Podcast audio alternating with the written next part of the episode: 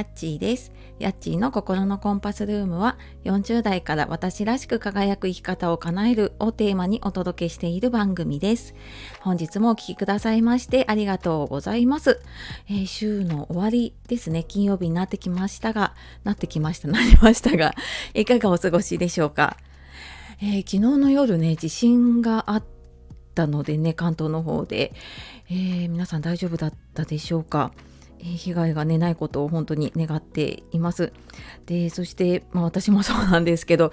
ちょうど、えーと、寝る時間だったりとかね、まあ、活動してる方もいると思うんですけど、まあ、なんとなくその後眠れなくってねちょっと今日寝不足だなとか、まあ、朝も多分ね通勤通学にちょっと影響が出てると思うのではいなんかそんな感じで、えー、ちょっと気が重いあの週末というかね 金曜日を迎えている方もいるんじゃないかなと思います。で、えー、今日は、まあ、そんなわけでちょっとあのその地震とかねそのもしもの時に対してやっぱり不安ってすごくあるなと思うのでなんかそういう不安を解消するにはどうしたらいいかっていう話をねちょっとしようかなって考えてたこととは違うんですけれどもしようかなと思います。であの地震があるとやっぱりその度に不安になったりとかなんか過去の地震のことを思い出してねすごく辛い気持ちになったりすることあると思います。でじゃあ不安って何で起きるのかっていうとやっぱりわからないことに対してすごく不安になっちゃうんですよね。でなんかこれが、うんとまあ、その分からないを全部解決するっていうのは難しいんですけどあのあこういうふうにすればいいんだなとかあこういうことしとけばいいんだっていう見当がつくとねある程度その不安って、まあ、解消というかだいぶあの軽くなるんですよね。であの不安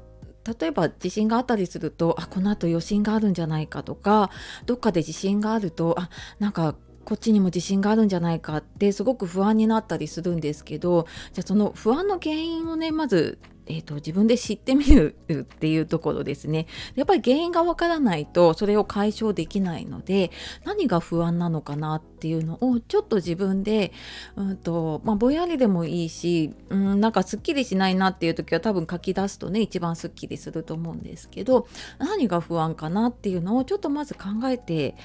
みるといいですね。であの例えばもう地震が起きたらどうしようっていう不安って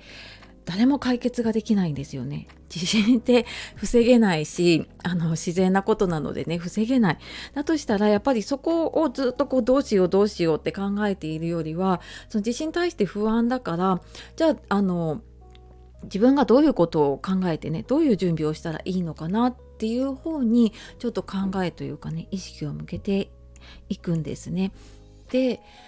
うんと、じゃあどうしたらいいかなって考えた時に、まあ、昨日みたいに例えば夜地震があったりとかねした時は、うん、じゃあなんかこんな準備をしておけばいいなって私もなんかすっかり油断してたんですけどやっぱりねあの枕元にこうえーと、なて言うんでしょうね。着替えを置いたりとか 一時やってたんですけどね、まあ、スリッパはあるんですけれども、うん、ただなんか、えーと、昨日あの揺れの中家族は爆睡をしていて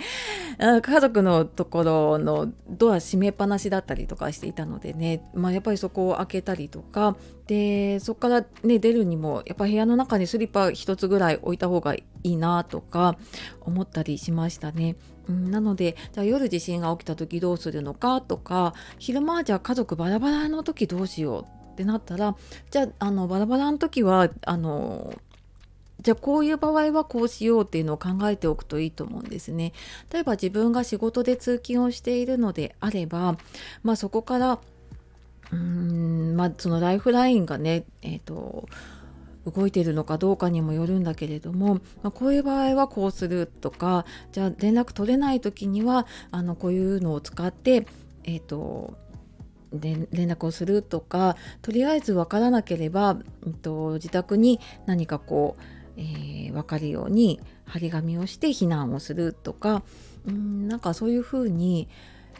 こういう場合はこうしておくっていうのをいくつかなんか想定をして準備をしておくと比較的安心かなってまあその通りになるとは限らないし想定外のことね起きるとは思うんですけれどもただまあある程度の予測がつくと多分そこでその不安っていうのが少し安心にね変わるかなって思います。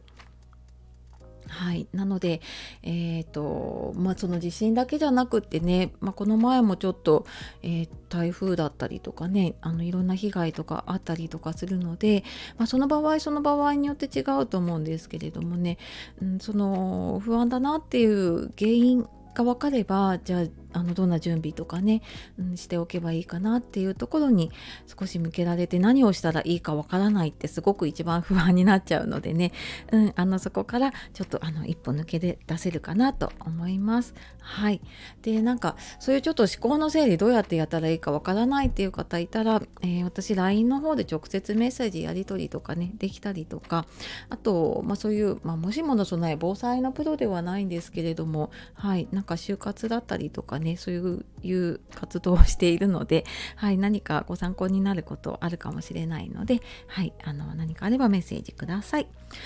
というわけで、えー、今日はもしもの時とかね地震の不安を解消するにはどうしたらいいかっていう話をしてきました。はいでは、えー、今日ねあと一日頑張っていきましょ